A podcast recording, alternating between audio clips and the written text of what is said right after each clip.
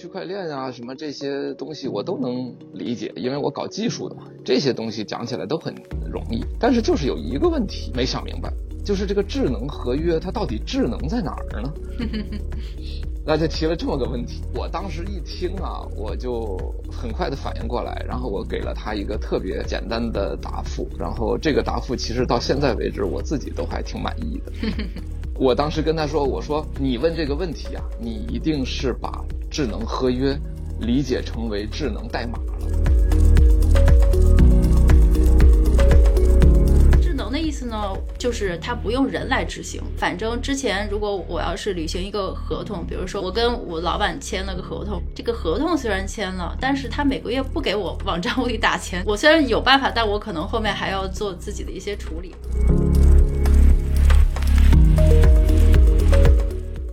我是个中立方，我就可以随便瞎改规则，所以你还要给买卖双方一个，比如说叫做缓冲期或者冷静期，或者一种投票的机制，这都可以，就是让大家这个市场参与者来去共同决定说，嗯，哎，我们接受不接受这个规则的修改？如果接受，好，那我们投票通过接受，那你就可以修改，这是第一。第二，不接受，不接受，你还一定要修改的话，嗯。那么你给我个冷却期，我要退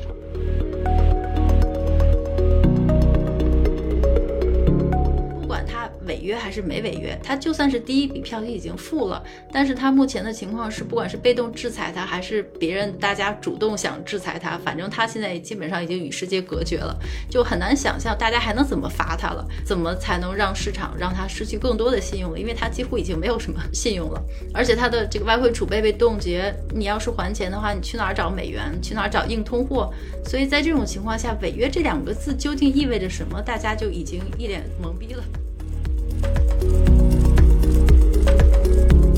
咱们两个本来传统的手段都能搞定，你就说我非得把它变成代码，可能还变不成。对，但是在这个全世界根本互相不认识的人，大家共同参与一个市场来去做这种甲乙双方的这种交易的时候，这个市场的规则其实是适合于用智能合约来实现的。今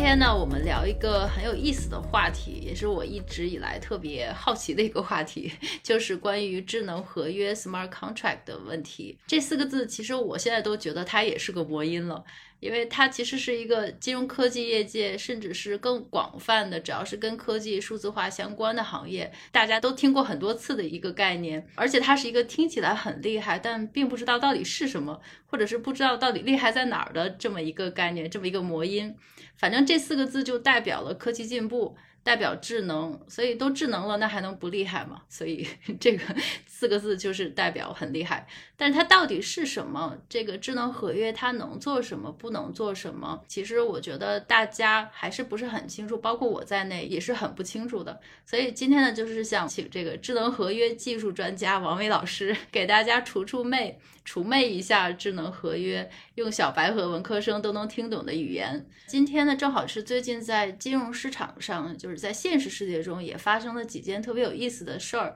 包括像俄罗斯债券违约啊，还有这个金融市场，就是基础交易市场上的镍的逼空事件，我觉得大家可能都听过了。我们今天干脆拿这两件事儿呢来做一个案例分析，现场来看看这个智能合约到底能不能解决这些现实世界中一些头疼的问题。先请王伟老师给大家除除魅、除魅一下这个智能合约，它到底智能在哪儿？它到底能不能解决现实世界中的问题，还是只能解决虚拟世界的问题？嗯，好的好的，谢谢小跑。那这个话题确实挺有意思的，我是一直也想聊，因为现在整个智能合约，其实在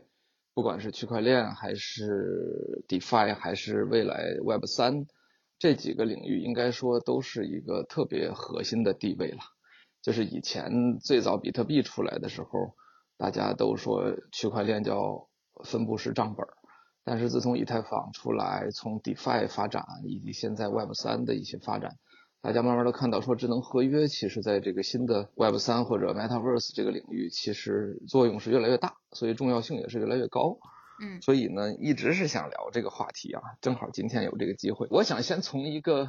小故事说起，发生在我身边的一个小故事。大概去年的时候，我们有几个同学一起在吃饭聊天儿吧，其中有我一个师妹，这个师妹呢，其实已经也是大学教授了，嗯搞计算机很多年了。她说区块链啊什么这些东西我都能理解，因为我搞技术的嘛，这些东西讲起来都很容易。但是就是有一个问题没想明白，就是这个智能合约它到底智能在哪儿呢？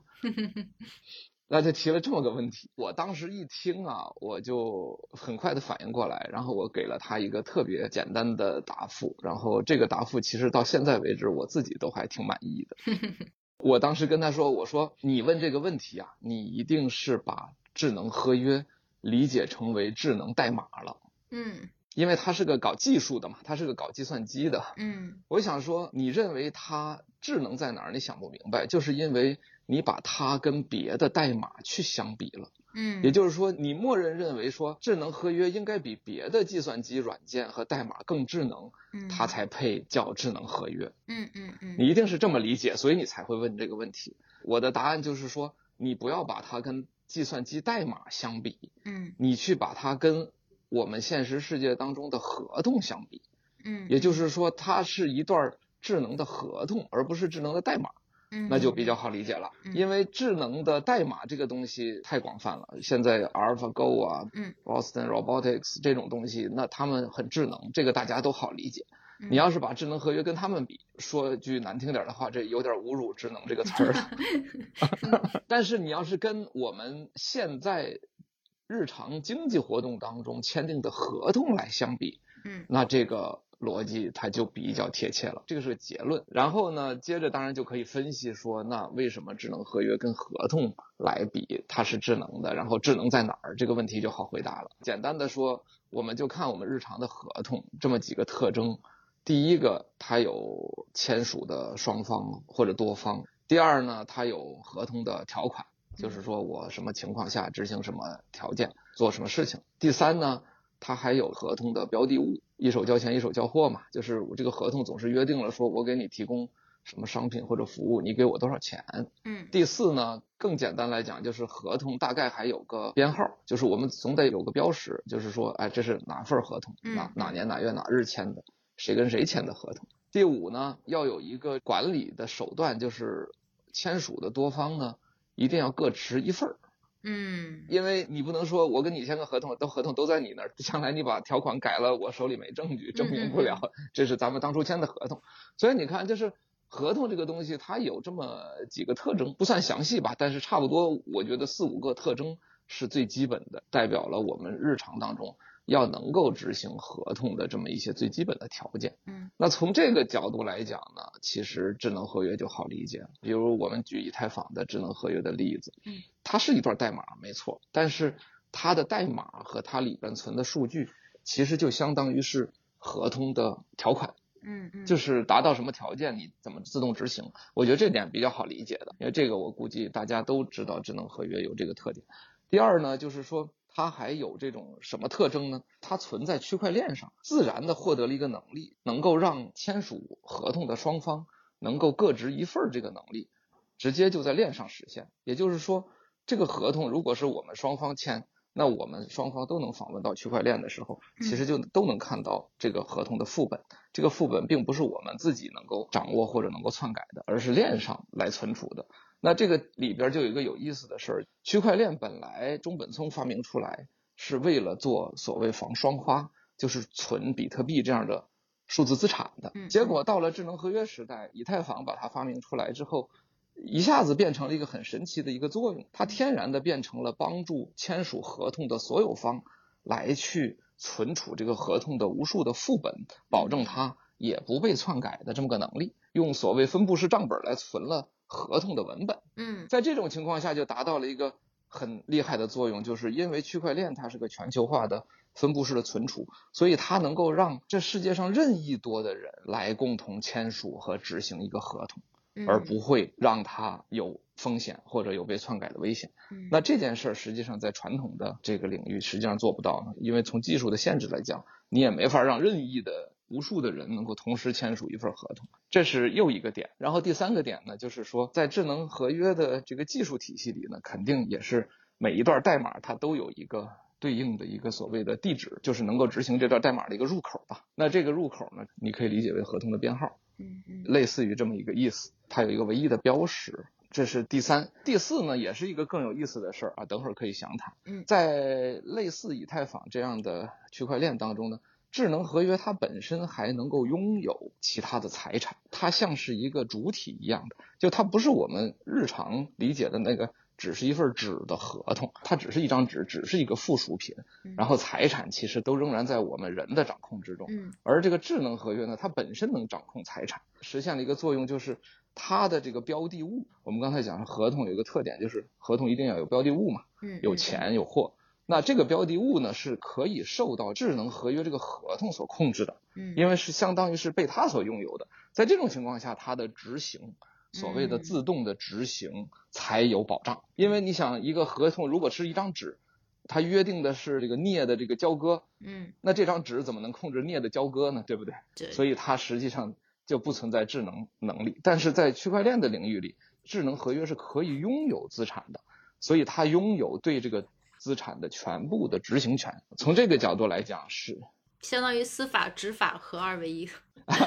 对对对。嗯所以实际上这样一套技术体系，你刚才看到了，有签订方，有无数的可靠的备份，嗯。有自动执行的能力，有可以找到的地址和入口，嗯。并且还有对于合同标的物的控制权。嗯，从这个角度来讲，那它确实是比现在我们日常的这种普通的合同要智能的多。嗯。所以，智能合约就是看你跟谁比，嗯。跟 AI 比你就不谈智能了，嗯。但是跟合同比，它是真的是智能。嗯嗯嗯，非常清晰，非常清晰。我觉得至少是作为我一个非码农的一个背景，我是完全理解了。我刚才其实特别理解王威老师说的，就是您的师妹的想法，因为虽然是师妹，但是应该也都是理科生，就是大家可能都是在计算机科学领域就深耕的一些专家，所以呢，他可能天然就是一看到这个 smart contract，你们会天然的是从这个代码这个角度来理解。但是其实作为普通人呢，我觉得反而是没有这层理解的障碍了，因为一看智能合约，大家先想的是合约，天然从普通人没有这个代码背景的人，一开始就把它已经想象成一个合同了。可能入口理解是稍微容易一点。我就是从一个普通人的角度，我从自己来理解这个 smart contract 的这个过程来讲，我后面就会有一系列的问题了。前面可能我第一步没理解错，这个是合同。然后呢，它智能，智能的意思呢，就是它不用人来执行。反正之前如果我要是履行一个合同，比如说我跟我老板签了个合同，这个合同虽然签了，但是他每个月不给我往账户里打钱。我虽然有办法，但我可能后面还要做自己的一些处理。另外一个。就是王伟老师解释的，如果说像这个智能合约，它是建立在区块链上的，那也就是说，跟我签订合同的人，我不用认识他也行。我跟他之前没有做过买卖，或者说没有建立过任何信任关系，其实也能签。他是在这个区块链上保证的嘛，而且这个不只是咱俩人手一份，就是很多人也都会帮忙保管这件事儿。如果是从这个区块链这个层面上，我就理解了，它就像我们前一段时间讨论的 SWIFT 差不多，那个是实现了信息和账户的合二为一。这个可能就是实现了合同的内容、司法和执法的合二为一。就一旦这个合同签订了，它的执行你就不用太担心了，就不像是像我和我老板，我虽然跟他签了合同，他也可以不给我发工资，这个担心就没了。但是紧接着后面还会有一些，你要在。仔细想的话，好像又有点琢磨不透，或者是理解不了地方。也就是，如果它执行是自动的，那要是它出了问题该怎么办呢？我们合同订立的时候的一些场景或一些条件，如果说在执行过程中，或者是在这个不管是什么 business 之类的后续发展过程中，条件出现了改变，那以至于这个合同的结果不能够正常的按照以前订立时的条款来执行，那出了差错该怎么办？它是不是还会就是不管不顾的 执行下去？如果有这种可能性，大家在签这个智能合约。按启动键的那一刹那，可能就要再想想了。如果我只要一按了它，我后面就没有改的余地了。我不可能是后面出了问题，我给谁打个电话，就我们再私下协商一下，可能就没有这回事儿了。我作为普通人的一些想法，不知道哪有理解错没？我觉得你刚才说的这两个问题都是特别的有道理，我觉得理解都是非常重要的。我先说第一个吧。就是说，其实智能合约它最大的一个优势，确实就在这儿，因为它基于区块链的这样一个基础设施，它最大的价值就是能够让世界上这些根本相互之间不认识或者以前没有过任何协作关系的人，他们能够立刻就一个合约达成一致，然后开始执行。也就是说，任何人都可以去签署这个合约，然后执行这个合约获得结果。这其实是跟区块链的这个特征是一脉相承的。很早我们在介绍区块链的时候啊，就会强调区块链的一个特征，就是能够让全世界任何本来没有任何协作关系的这些人，能够开始他们的这种转账交易。中本聪当初发明出来就是所谓防双花的意思，就是这个，就是我们虽然不认识，但是我转账给你，你就知道这笔转账一定是真实的，没有出现任何问题。智能合约其实就继承了这个特点，就是能够让任何两个人能够对应这个合同说，哎，我签订这个合同可以没问题，然后我就知道这个合同一定能够得到执行，不会因为你的耍赖或者咱们两个不认识，你的欺诈行为导致这个合约执行不了。这确确实实就是智能合约最大的价值。那第二点呢是说，哎，那么如果是这样呢，可能你就会反问说，哦，那这点保证。等于告诉我们说，签订了这个合同一定能执行，那就意味着它肯定不会变。因为如果又会变的话，跟你前面说的这个肯定能执行，这好像又有点矛盾了。为啥呢？因为如果签订了以后还会变的话。那我怎么敢随便跟 一个人签呢？因为签完了以后还会变嘛，所以这两点好像就有矛盾了。那实际上这一点倒是要从技术的角度来讲了，就是说智能合约它是可以变的。那从技术角度来讲，跟我们说的一个软件系统的升级没有太大区别。如果你一定要改变这个条款，就相当于我们要把合同要重签，把原来的合同作废，然后新的合同重签。那智能合约也是一样，就相当于你把这个代码升级，就相当于我们现在看，呃，版本啊，你现在是一点零，过两天我来了个一点一，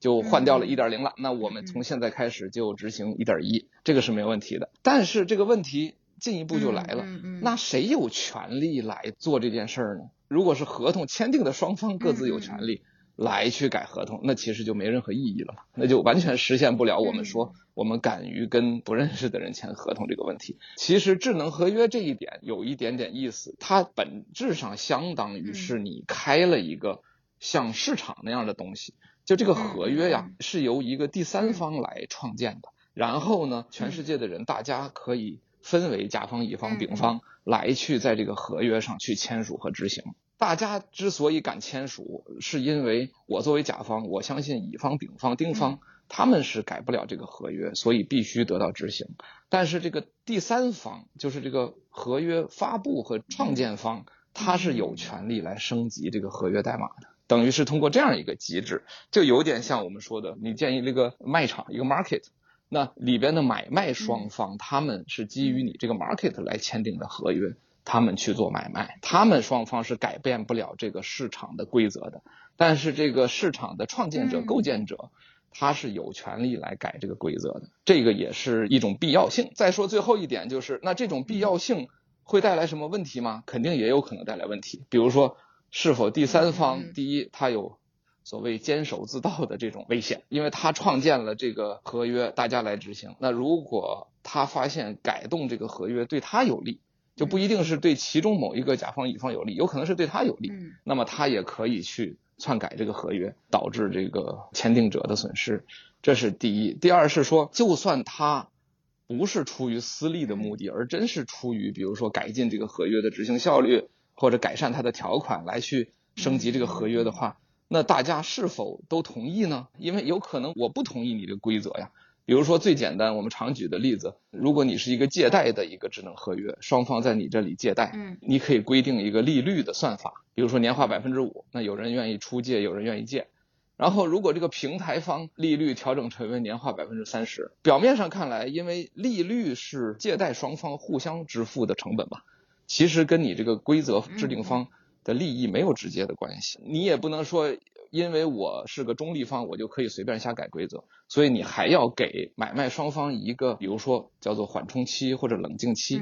或者一种投票的机制，这都可以，就是让大家。这个市场参与者来去共同决定说，嗯，哎，我们接受不接受这个规则的修改？如果接受，好，那我们投票通过接受，那你就可以修改。这是第一。第二，不接受，不接受，你还一定要修改的话，嗯，那么你给我个冷却期，我要退场。比如你给我个十五天的冷却期，我要退场。这是这种情况。所以最终实际上整个这个逻辑还是完备的，就最终还是要引入一些。第三方的制约的机制，比如投票，比如冷却期这样的机制，我觉得这一点其实跟现有的金融市场啊一些规则也还是很类似的。对对对，就真的可能还是需要这个 专家来解释一下，因为如果你只看这四个词儿，你就觉得它就是个。代码或者自动执行的东西，但实际上它其实不只是代码或者是一个自动执行的程序，它背后还有一系列的规则。这个规则呢，其实大部分是可以映射到现实世界的。比如说刚才像一些相当于一个仲裁机制。既然如此的话，我们就在现实世界中找几个案例，然后来分析一下，就是这些案例都是现在在现实世界中出了大问题的，就是让人 挠头的那种案例。然后我们看看，如果说当年这些案例放在智能合约上的话。结果会不会不同？我就找了两个，一个是俄罗斯，一个是镍。那我先从俄罗斯开始，我把这个情况讲一下，然后再讲一些条件，然后呢就请王伟老师解题，就是说这个东西放在智能合合约上能不能解决问题？所以首先俄罗斯债券违约，请听题。首先这个俄罗斯呢，它其实是个经常违约的国家，它违约的这个主权债的违约次数是很频繁的。其实从一百多年前就开始了，一九一八年的时候沙皇。帝国债券违约，最近一次大家可能还有印象的，就是加入金融危机之前，就是九八年的时候，俄罗斯布雷迪债券是几乎违约，但基本上也就是违约了。因为最近的俄乌战争，所以它又进入了另外一个违约危险时期。最近的一次还是在上个礼拜十六号这一天呢，俄罗斯两支美元债，它要付大概一亿多美元的一个利息。从付息之前的一个礼拜，大家就开始担心，因为俄乌已经开打了，它到底还能不能有能力支付？这如果支付的话，是用什么币种？用卢布吗？已经贬值百分之二十了。这件事儿的结果呢，是它并没有违约，也就是说，这个危机是暂时解除了。在十八号的时候，俄罗斯的财政部说已经给花旗银行啊打了两档这个债券利息，大概总额就是一亿多，就基本上已经还了。虽然说比原定的支付日晚了一天，不过仍然是在三十天的宽限期，对它还是有宽限期的。反正是在这个之内付款就没有构成违约。这事儿还没完呢，就是三月底的时候还有一。个六亿多的票息，然后四月份还有一个。本金的偿还，这本金就二十多亿美金，所以说到现在为止，后面两个能不能还还是一个巨大巨大的问号。我们就把这个作为一个现实世界中的场景，然后看看能不能应用智能合约。但是我再多给一些场景信息啊。对于主权债来讲呢，就是通常一个国家它不愿意违约自己的主权债，这个原因呢，其实是如果你违约的话呢，就会以某种方式你会受到市场的惩罚，比如说你会失去信用，评级机构给你贬为。垃圾债等等，所以就导致投资者在很长一段时间内是不愿意碰你的。那你也就很难在市场去找钱。但是一个债券呢，问题就在于一个债券，尤其是主权债，尤其是国家债券，它违约的可能性实在是太多了。几百年前，就上个世纪的大量主权债的发行呢，其实都是为了资助战争，不管是一战前、一战还是二战。所以说，一旦战争爆发，那肯定是要违约的，因为钱都要用去打仗。那俄罗斯它现在就是这么个情况。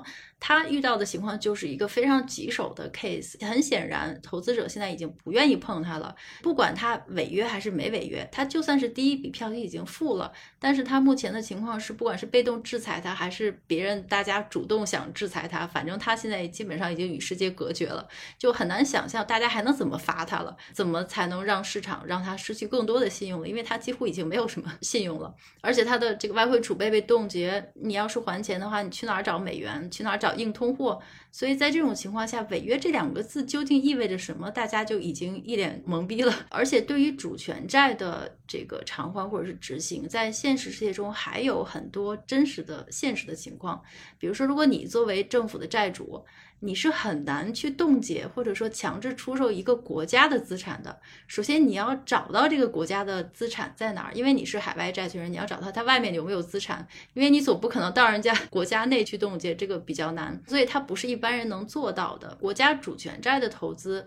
其实这是一个信心加耐心的游戏。就甚至是一个 game of chicken。如果你有本事在一个足够长的时间内不停的骚扰这个国家的政府，然后年复一年的穷追猛打，就像当年的那个保罗辛格，他追阿根廷的债，所以他干脆把阿根廷的船给劫了。就如果你能做到这种程度，那还有可能。但是俄罗斯这个战斗民族不一样，历史经验表明，就即使是最坚决的债权人，俄罗斯人也有足够的能力能胜过他们。就是他们会以死猪不怕开水烫的心态挡住所有的这个债权人的追债，这个是大概的一个背景，主权债的背景。而且这一次的俄罗斯的债券还有一个特别有意思的地方，就是它的这笔主权债中呢有一个条款，这个条款叫做 pari passu，pari passu 是一个拉丁文，所以它这个条款的意思就是一视同仁原则。这是一个特别特别古老的条款，大概一个多世纪以前，大家就在这个债券中用，所以它基本上呢，之前是存在于所有的债券合同中，它你都会找到这个字儿 pari passu，它的意思就是说同等权利，意思就是要求债务人。对债权人要平等的对待，不能厚此薄彼。就是说，你不能跟一个人、一个债主谈妥了，你要还他多少钱？你只要跟一个债主谈妥了，你要给所有其他债主都有相同的偿还的待遇，不能说你只给一个还，不给其他人还。不管怎么样，这个条款。之前是在几乎所有主权债的这个条款中都有。不管怎么说，由于阿根廷这笔债中，就是保罗辛格他利用了这个条款来作为一个钉子户，跟这个政府周旋，取得了胜利，以导致于之后的主权债务人发行的时候都没有把这条加进去，就在防止这些钉子户们就是这个追债人在利用这个条款。但是俄罗斯这笔债券中呢，他可能是忘了这个 delete，他可能就直接把所有条款 copy paste 了，所以他的债券中还有这个 pari passu 这。一条，那要不就是俄罗斯人实在是战斗民族太傲慢，就觉得自己肯定永远不会被起诉；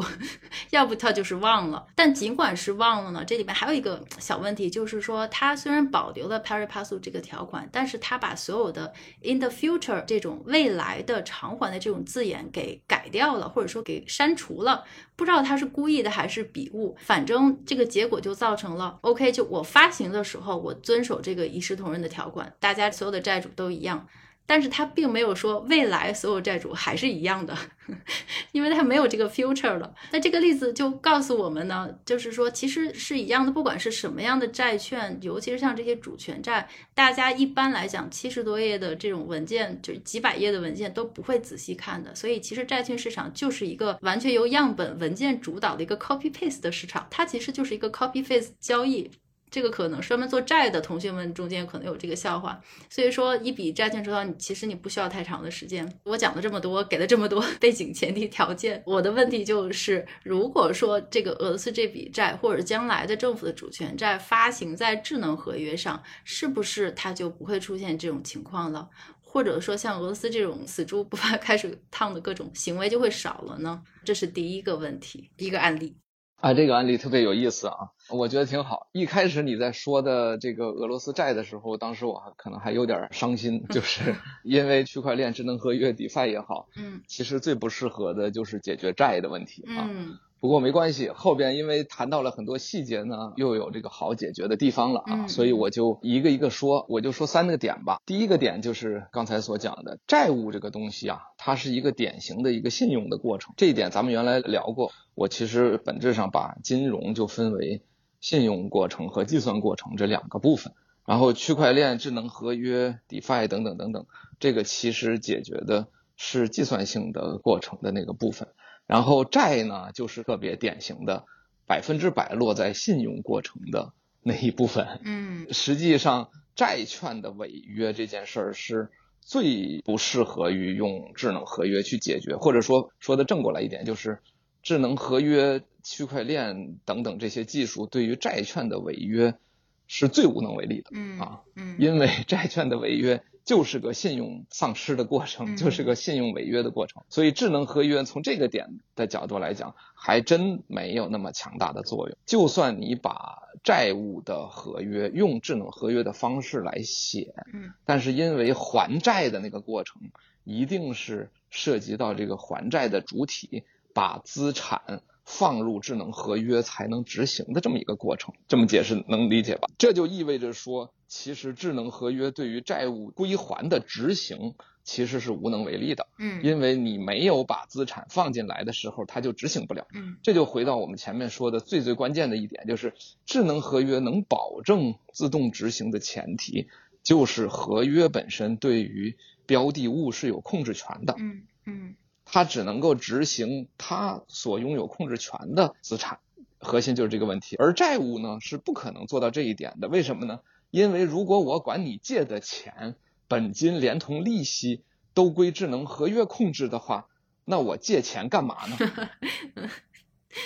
那你能理解吧？就是我借钱就是为了花嘛，嗯俄罗斯借钱是为了打仗，嗯他去买军火、去买物资是要把钱给别人的。如果借的本金甚至是利息都归当初这个债务合约所控制，意味着这个钱他没拿着呀，受托支付了。没拿着，他借来干嘛？然后他还得再倒着往里放点利息，那这不是就是完全荒唐了吗？刚才我想说的，一开始觉得有点郁闷的地儿就在于说，其实恰恰是债务这件事情是整个这套计算性的金融体系嗯它 cover 不了的事情。嗯所以我觉得这一点倒确实是必须要明确说明。其实，在 DeFi 领域里，我们也看到有非常多的项目和创业者，他们试图用这个智能合约的方式来解决一个债务市场或者创建一些信用产品，这没问题。就像我说的，刚才说的智能合约，它本身后边还可以有一套其他的保障机制嘛，嗯比嗯如说什么投票啊，等等等等这些啊。那么最终你把信用那一部分转化为其他的保障机制，那还是有可能的嗯。但是信用的执行那部分是绝对不可能转化为代码层面的保障机制的啊。嗯嗯，这个就是我说的第一点。但是这不代表智能合约不能对债务市场有所改进。嗯，这就牵扯到你刚才说的后面两个点，我觉得挺有意思的。第一个点就是所谓一视同仁的条款问题，嗯这是第一。第二，关于这个 future 的这个问题，我们一个一个来说啊。第一个就是一视同仁的条款，我觉得这个挺有意思的。就是说，你如果把一视同仁的条款从合同里边拿掉，嗯这是你的权利，这个没有办法。然后买债的人，就像你刚才说的，买债的人一不留神，他也没注意这个一视同仁条款不存在，嗯然后他就买了，后来他就上当了。嗯，那这一点实际上在智能合约层面其实应该是有所改进，因为首先智能合约作为代码这个规则写进来，它天然就具有一视同仁的条款，嗯。因为代码是人人都可以执行，天下的人因为你有这个地址，你有这个代码固化在那里，天下人都可以执行，所以它默认一定是会有一视同仁条款的。嗯。那你要是想不一视同仁，反而你要去做很多的手脚，比如说，就像我们讲说，那你可以做一个，比如优先级，或者叫白名单，嗯。说我列上前五个债权人，他们是有优先所偿权，你可以去做这个，没有问题，代码都在那儿，但是那个你也是透明的，而且你手工加这个东西，就立刻暴露出了你的不 smart，对，就是司马昭之心嘛，嗯路人皆知。因为你不是一个偷偷删除一个条款的行为，而是你必须要主动的去告诉大家说，我就是要违背嗯。这个一视同仁原则。所以从这个角度来讲，其实智能合约它有一个天然的一视同仁的原则，除非你主动去违背它。这一点其实还是有一定的价值的，就是在执行层面，最后它不会有特殊的说我不一视同仁会怎么办的这种状况。嗯这是第一。第二个，你说到那个，就是关于债券市场是一个以模板嗯为基础、copy paste 的一个市场，我觉得这个更好玩了。嗯啊，这就让我想起过去这几年，其实很多的 DeFi 的智能合约领域的这种微创新。就是什么呢？比如说把 Uniswap 啊、把 Compound 或者把某些智能合约的代码全盘拷贝过来，然后改上两三个字儿，也是 copy paste，呃，copy paste，然后呢，那我自己也要创新点吧，改个两三句话，改个十条八条，哎，就这个意思，就是特别典型的你说的这种债券市场的 copy paste，哎，但是你会发现在这个情况下，智能合约就有价值了，为什么？因为智能合约它是精确的代码，嗯也就是你 copy paste 之后，你改几句话，我作为一个观察者或者作为一个审计机构，我是可以轻而易举的看得到这两个版本之间那几句话是差在哪儿。嗯，然后他们因为是精确的代码，所以差这几行代码意味着结果有什么差别，我是可以精确推导和判断出来。嗯嗯而你在传统的市场，你改了之后，那个律师因为自然语言它是不精确的嘛，嗯你就算让律师去审了，你也不知道改了这几句话背后是不是还隐含着什么其他的含义，或者导致了什么其他的后果，你不知道的。嗯但是智能合约是没这个问题的，你只要去看，你就会知道这几行代码差别是什么，然后精确的结果你是百分之百可以推导出来。嗯智能合约它跟传统合同市场也有一个类似的地方，就我们常说呢，智能合约运行最主要的一个生态环境当中一个角色，就是所谓智能合约的审计机构。嗯，就是这些机构往往都是一些智能合约开发高手呀，或者是白帽子黑客呀，嗯就是这些安全专业的人员，他们起到的作用就特别像现实世界当中合同的这个律师事务所嗯的这这个作用，就是他们专门负责去审这个合同。那从这个角度来讲，其实可以说智能合约比传统的合同，它在 difference 这个角度嗯能够解决的问题，其实是要比传统合同是要好很多。总结起来就是三点：第一点，智能合约并不太是 target 这个债务的这个方向，但是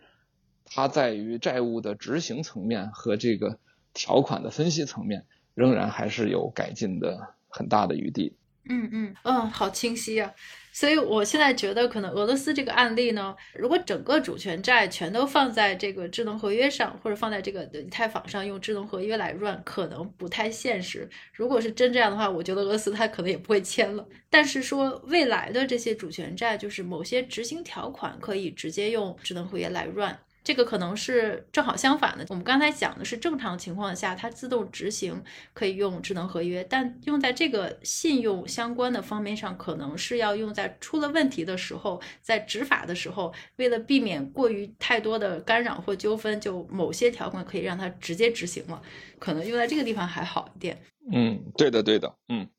所以这就直接是可以引到了第二个案例，我觉得第二个案例就有可能是这种情况。我们就再分析一个案例，就是这个镍的这个市场上的逼仓的事件，也就是大家可能也都知道了，也是闹得这个沸沸扬扬的。我们来分析一下前两个礼拜发生的这个 LME，就是伦敦金属市场上发生的这个镍的逼仓事件，可不可以某些具体的问题能不能用这个智能合约来解决？我再用一两分钟简单复述一下这个题目，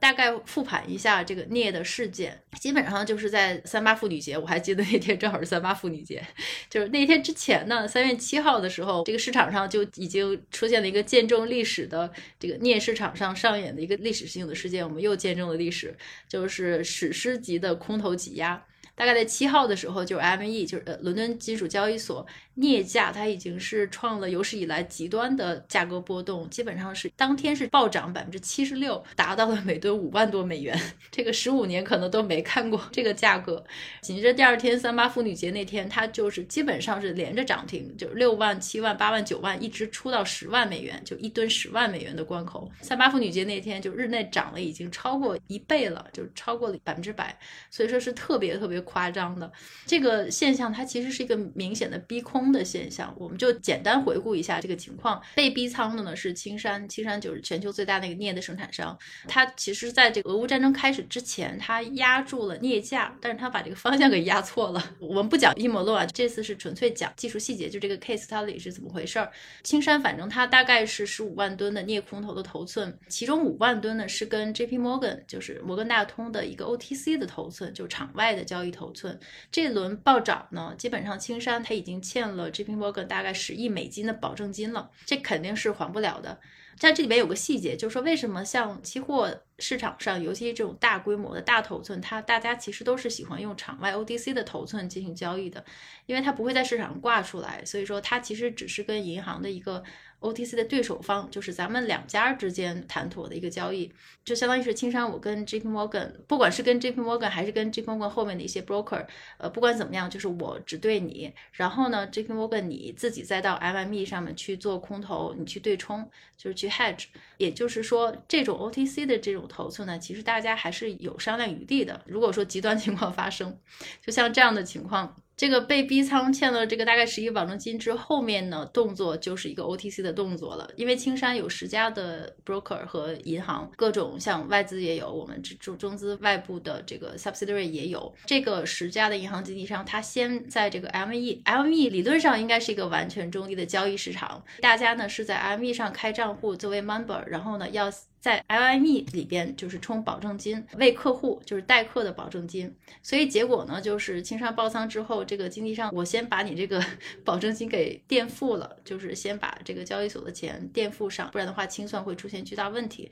那后面呢？我们自己在下面，关键在谈判，其实都是场外的问题了。后面谈的结果就是，大家也可能都看新闻了，就是反正这个空头头寸我先保留，但是青山呢，我把我印尼的货、印尼的这个资产，不管是什么资产吧，反正我抵押，我先抵押给你，然后我再还。但是后面就比较 tricky 了。后面的情况就是大家在谈妥，OK，这个我的空头头寸保留之后，下面的事情就比较 tricky，而且也发生了我们要谈的一个 LME 的反应了，就是它现在因为保留了巨大的空头头寸，如果说我重开之后，这个镍价继续下跌，这种情况呢，那青山的压力就会很小，就因为它的镍价已经跌了嘛，所以我就会减少，我可能就逃过一劫。但是很有可能的情况是，我只要这个市场再一开，大家就纷纷过来痛打落水狗，它肯定是一起跳上车逼空的，几乎可以预见是，只要一开始，它这个空头头寸是只可能更惨烈，所以下面就发生了这个历史事事件，就是 I Y me 创造了历史，他干脆就 roll back 了，他就取消了所有交易。这个措施之前是应该没有采取过的，它取消了所有的交易，并且把镍的交易停了，停了大概几天，一直停到三月中旬。中间细节不说啊，就是从那一刻起，至少是从全球市场来看呢，LME 这个中立市场的信用就出现了巨大的问号。因为取消这笔交易肯定是救了青山嘛，但是这个突如其来的停牌影响了几千笔的交易，其他人的损失估计也是很大的。再后来呢，就是。大家 OTC、JP Morgan 和青山的银行已经达成了协议之后呢，这个 ME 才重新开始镍的交易。但是开盘的时候，它也是把涨停的幅度压到了百分之十五，就跟其他的金属这个交易品种的这个幅度根本就是完全没法比的。所以这件事儿呢，就是一个交易所改。规则 的这么一个案例，LME 它自从港交所收购那天开始，它其实在海外市场就是广受诟病的。大家可能当时就预见到有可能会出现这种情况，但那这个细节就不说了，为了避免争论。那么这么一个情况的话，就请王伟老师分析一下。那如果这件事情我们用智能合约的话，它有可能在什么地方、哪些环节会发生一些作用呢？嗯，好的好的。刚才我听了你介绍的这个背景啊，还是了解了很多细节的知识，比如说尤其是 OTC 这块儿。那所以我觉得听下来呢，这个例子好像比刚才那个还复杂了。对 对，因为本来我想的是说呢，哎，如果我们单纯从市场的角度呢，前面我介绍智能合约的时候举了一个例子，开发和发布智能合约这个人呢，他其实就比较像是那个做市场的人，其实就比较像典型的像 LME 这样的角色，其实是用智能合约来实现。但是你刚才说这里边还涉及到 OTC，当然后边又涉及到这个 rollback。所以我觉得这个问题还得真的分开好几个角度来说，变成了刚才我们说的是把信用和计算分开，然后来讨论这个角度。然后你说的这个例子呢，正好就变成了不光要把信用和计算分开。而且还要引入计算过程当中人的干预问题，嗯，就是 有点类似于这个，就变成三个维度了。那我们就先集中说这个维度呗。其实刚才在介绍智能合约的时候也已经说了，就是智能合约确实它是可以干预的，并不是真的是放在那儿百分之百不能变。所以从这个角度来讲，LME 的这种干预呢，也可以算是一种情况。但是这里边呢，确实有一些问题。第一呢是说智能合约。约它的这个干预手段呢，很显然就是你必须要通过有权限的这个人去升级代码，或者去直接去修改那些智能合约当中的参数来实现。这一点呢，跟一个中心化的一个体系当中去说我去把这个数据回滚，或者说我去取消一些什么交易，这个还是有点区别的。我刚才说的智能合约的干预，就算是你通过计算机的代码升级或者。参数的调整，它也只能是向后，嗯，去干预，嗯，我去改我未来的规则嘛，嗯，不能说我这个去倒退回去到某个阶段，嗯因为区块链它是不支持这种方式的干预的嗯，这是由它计算特性保证的。当然不是说这种干预不能完全不能出现。举个例子，就是大家可能都听说过以太坊的这个盗的事件，嗯就是为此以太坊硬分叉出了 ETC 和 ETH，、嗯那个 ETC 和 ETH 的那个硬分叉，其实确确实实还是回滚。这个在以太坊的历史上就发生过这么一次，但是这次回滚的结果是说同时产生了 ETC 这条链和 ETC 这个币，嗯叫做 Ethereum Classic，就是跟现在的 ETH 对应的。所以你会看到说，在这个计算性的这样的体系下，你就算想要回滚，你也不是百分之百回滚，因为仍然有人可以选择去执行那个没有被你回滚的那些合约。嗯嗯这就是 ETC 的来历，但是这在现实世界当中没法发生，嗯为什么呢？因为没法有另一个平行世界的人去选择说继续去成交那些多单，就是逼空的那些单，嗯因为交易市场就是你这一家，你回滚了就是回滚了，它不会真正的硬分叉出来两个，硬分叉出来两个就会变成什么呢？就会变成有一个 LME 在，然后再诞生一个 LMC，嗯，是的，就是的，这样另一个交易所，然后呢，逼空方他们可以在 LMC 上继续成交，但那个是没有意义的，因为那个上面没有青山了。青山说我不在那个 LMC 上那我肯定不去，青山肯定不去对对，我肯定不去嘛。我我回滚，我去干嘛呢？去那边送十几亿美元，对吧？这是不可能的。所以你就会发现一个最有意思的事儿，就是一开始咱们聊到的，你的那个话题还没有回复，就是在这儿回复，因为现实世界无法分叉。嗯就现实世界当中无法分叉出两个青山，嗯无法分叉出两个俄罗斯、两个印尼，或者再进一步说，就是现实世界当中无法分叉从十吨镍变成两个平行世界当中各十吨的镍，这是物理世界决定的。那这件事情导致了说我们前面聊过的，就是其实智能合约、区块链整个这套体系，它只能够针对纯数字资产。嗯才有这种所谓的保障执行、可控制的这个能力。嗯它的这种分叉其实是没有意义的。在以太坊上可以分叉出来 ETC，因为那就是以太坊这条链上本身原生存在的纯数字资产，嗯嗯，所以你可以分出 ETH 和 ETC 这两个币和两条链，但是在现实世界当中是没有的。呃，顺便说一下这个虚拟世界或者说智能合约领域是怎么处理这种回滚的这种方式的嗯，这是第一个点啊。然后回到说刚才你说的分叉，就是 LME 这种方式。那简单的说，就是如果在智能合约领域能不能做？嗯那客观的说也可以做，嗯就是我们刚才聊到的那个，就是现在的普遍的 DeFi 或者智能合约领域，它会怎么做呢？一般就是两个主要的手段，第一个呢就是投票，简单的说就相当于 LME 的股东，或者说是在 LME 上，比如说过去半年内成交的大户，大家集体来投票，嗯说允许不允许你回滚，嗯或者说简单的说允许不允许你改规则，嗯分叉。如果投票通过，你就改；如果投票不通过，那你就不能改。嗯这也就是为什么现在的 DeFi 也好，Blockchain 或者说这个智能合约领域会推行这个 Tokenomics，嗯就是所谓经济学体系，就是这样一套类似于股权的一套模型。嗯也就是说，谁对持有这个生态环境当中最多的 token 的这个比例，大家来决定。智能合约呢是可以直接绑定到这个投票结果上的。嗯也就是说，投票结果执行是可以自动执行的。投票通过，你就可以改规则；投票不通过，你就不能改规则。这就是为啥现在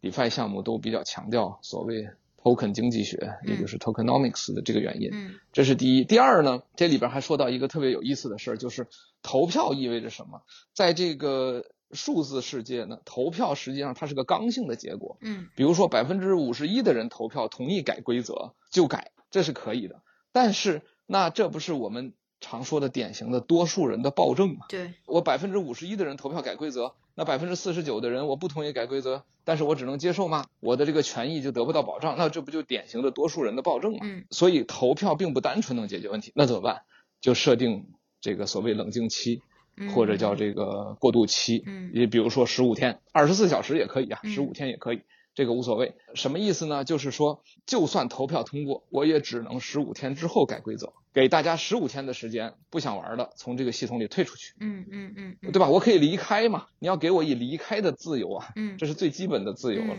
所以就是说，你可以改规则没有问题，但我可以退出。这就回到说，从这两个角度来讲，你看青山的做法，那就说白了就是典型的我们说的是所谓中心化系统的弊端。就算是你要改规则，那第一能不能让大家投票？我们受到你这个规则影响的那些人，嗯起码也要给我们一个发言的机会，我们要投票，这是第一。第二，就算投票通过，你可以改规则，对吧？不保护我们的权益，那没关系啊，十五天以后再改嘛嗯。过去的成交你还得认呀。从这个角度来讲呢，实际上如果说一套交易系统啊，我们先不说 OTC 那块的事儿嗯，就是一套交易系统，一个 markets，那么。它如果说用智能合约来实现，并且遵守我刚才说的那套所谓治理的规则，嗯那就是典型的治理体系。那遵守这套治理的体系的话，那实际上它的这个信用程度，就是这个可信度，肯定还是要高的，嗯嗯，就不会出现你刚才说的那个问题啊。LME 说啊，你这个我被港交所收购了，所以大家就不相信我。嗯大家可以来看合约代码嘛，规则还在这儿。第一投票，第二有过渡期。在这种情况下，我被谁收购或者我的股东是谁有什么关系呢？没有关系啊，反正都是你们投票来决定改不改规则，规则就在这儿。所以从这个角度来讲，其实智能合约在维护一个公平的、高效的和这个比较受信任的市场规则这个体系，我觉得是智能合约一个比较大的用途。对，文文老师讲的还是很有启发的，就是像其中的一些机制可以用到我们现实世界上，比如说像投票啊，或者说公开透明投票，或者一些冷静期等等。我不知道就这个可实施性，尤其是在现实世界中到底怎么样。比如说像多数人的暴政这件事，假设大家，比如说我们某个项目，或者就像青山的这个，大家都是来交易镍的，就突然间如果说说有这个多数人的暴政的可能性，那多数人会不会，比如说我仇富，反正大家市场上的小散就是韭菜是占大多数，如果我们从这个以这个数量取胜的话，那大家联合起来把那些大户全都把他们的，我们能不能投票说把他们账户里的 token 或账户里的钱全都转到我们账户来？然后如果五十亿以上的人大家都选择这个，那岂不是就如果说真的是按投票结果来执行的话，那它肯定就这个 smart contract 自自动执行了，就相当于是打劫了嘛，合理化的抢劫了别人。但是如果你设了冷静期之后呢，就是说这个十五天之内你有离开的自由，那如果是在这种情况下，那离开的人肯定是大户了，我总不能说等着你们来打劫我，那我先走行不行？那如果说他有离开的自由，那这些大户都已经离开了，那我这个十五天之后我还打劫谁呢？整个这个游戏它就没有存在的意义了嘛？对我刚才有这么一个想法，不知道是不是我理解错了？没理解错呀，你说的太对了，这就是整个所谓区块链和加密货币的一个核心的一个理念嘛，就是你的行为要有经济上的合理性。嗯你想，你刚才说的这个规则，如果这个智能合约体系给这个小散设定了一个能够抢劫大户的一个规则，嗯首先大户一看说啊，这个里边还有这个规则，那我肯定不能玩，嗯，对吧？这是第一。第二，如果设定了十五天冷静期，那我还可以玩，嗯。为什么呢？因为小散如果通过了投票要抢我的钱，我有十五天可以撤出来。嗯。等到我撤出来之后，小散投完了票，结果自动执行了，一看得到的钱是零，说难听点儿，可能还消耗了 gas 费，嗯，因为你就扔了一个那个军品卡嘛，对吧？嗯但是最后没有拿到 钱，嗯所以小散这么做，它是个损人不利己的事儿啊，嗯因为他没有得到钱，唯一的结果就是毁灭了这个平台的价值，对，就是毁灭了这个平台的信用。嗯所以在这个情况下，你就会发现小散也没有那么傻，嗯他们投这个票是没有意义的。这就回到最早呃中本嗯聪写这个 BTC 论文的时候，就是讲这个事儿。你可以百分之五十一的算力攻击，嗯把比特币全薅到你手里，然后比特币归零了，然后你买那些机器的成本都回不来，对你有什么好处呢？嗯所以实际上就是这套经济学的体系，其实确实某种意义上说是区块链领域最核心的魔音。嗯，就是我们维护的这套经济的这个合理性，导致其实在经济上的角度来讲，这种攻击其实是没有意义的啊。所以大部分的这种规则的设计都是这样的。只有问题就是第一，可能规则没设计好；第二是说规则设计有漏洞，就是代码开发者水平低，被人家给发现了漏洞了，这种问题是有的。但是从整个体系上来讲，确实这种规则是比较合理的。对我现在觉得，其实任何的规则和机制，虽然它看起来像是风险管理或者说补救的措施，但实际上它发挥作用最大的时间还是在事情发生之前。比如说这个同样的规则投票，然后加上冷静期，我把它用在 LME 上。他倒不是说真的是等这个青山这件事儿发生了之后，大家再投票，然后投票这个大户女友就是其他人不想 roll back 有十五天冷静期。那同样道理，你的空头的对应的多头头寸都走了，等于是两条腿缺了一条腿，它也不算是一笔交易。其实同样的情况，所以说这些规则呢，甚至是包括 smart contract，甚至包括整个区块链理念一套机制，它其实发挥作用最大的时间应该是所有事情发生之前。就是大家的行为会在这个博弈的影响下，自动会按照一个最理性，也就是说守规矩，你的这个价值才能够是最大化的这么一个结果来走。从事前预防，然后以导致了这么一个非常理性、最高效的一个结果。没错，其实这一点就回到我们前面讨论的那个话题，就是智能合约或者区块链，它的最核心的价值是什么？其实它是比较偏向于这种。就是我们经常说的一种平台经济或者一种所谓双边市场的这样一种逻辑，就是区块链和智能合约的创造者，他其实就是这个规则的制定者和维护者。嗯，它本身其实并不一定说自己是这个游戏的甲乙方或者多方。嗯，它的核心价值其实就是维护这套规则的有效性，大家都来玩儿，就是帮助。世界上那些互相都不认识的人共同来玩这个游戏，嗯，而不是说去改进一个合同的单纯的一个执行，就是它其实是市场规则的一个执行，嗯，而不是双方意愿的一个执行。所以说，用智能合约的比喻，就是说我们两个人如果认识，然后我们两个人签了一个合同，互换了这个合同的文本，呃，然后后续都有意愿保障它执行。那在这个场景下，其实智能合约没有什么太大意义。嗯，咱们两个本来传统的手段都能搞定嘛，你就说我非得把它变成代码，可能还变不成。对，但是在这个全世界根本互相不认识的人，大家共同参与一个市场来去做这种甲乙双方的这种交易的时候，这个市场的规则其实是适合于用智能合约嗯来实现的。这一点我觉得也是。对智能合约理解的一个提升，它虽然是合约，但它不是那种我们互相两个人点对点签订的那种已有合作的那种合约，而是一个市场规则的一个契约。明白，应该是这个游戏规则，一个大家在整个一个大的游戏规则下，然后呢，可能有各种各样不同的通关升级的办法或场景。那下面再说，但是整个这个游戏规则的大框架是可以用智能，可能至少是可以改进的。对对对。那今天哇，觉得是。非常非常棒的一堂，既有通俗解释，又有跟实际案例分析的一个非常棒的智能合约的课堂。本来今天还想聊一下霍布斯选择，但是我看今天 已经一个小时了，所以我们就把这个给大家留一个堂，就是这个呃霍布斯选择也是一个特别有意思的话题，我们可能留在下次再讨论。好的，好的，对这个话题也是特别想聊的一个话题，我们后边找个时间再聊。好，那好，那今天文理两开花这期节目就到这里，还是。是一样的。如果大家有任何问题的话，可以给我们留言，然后我们攒够的话会出一期 AMA 的节目来给大家回答问题。那今天就到这里，非常感谢大家的收听。好的，拜拜。好，谢谢小跑，拜拜拜拜。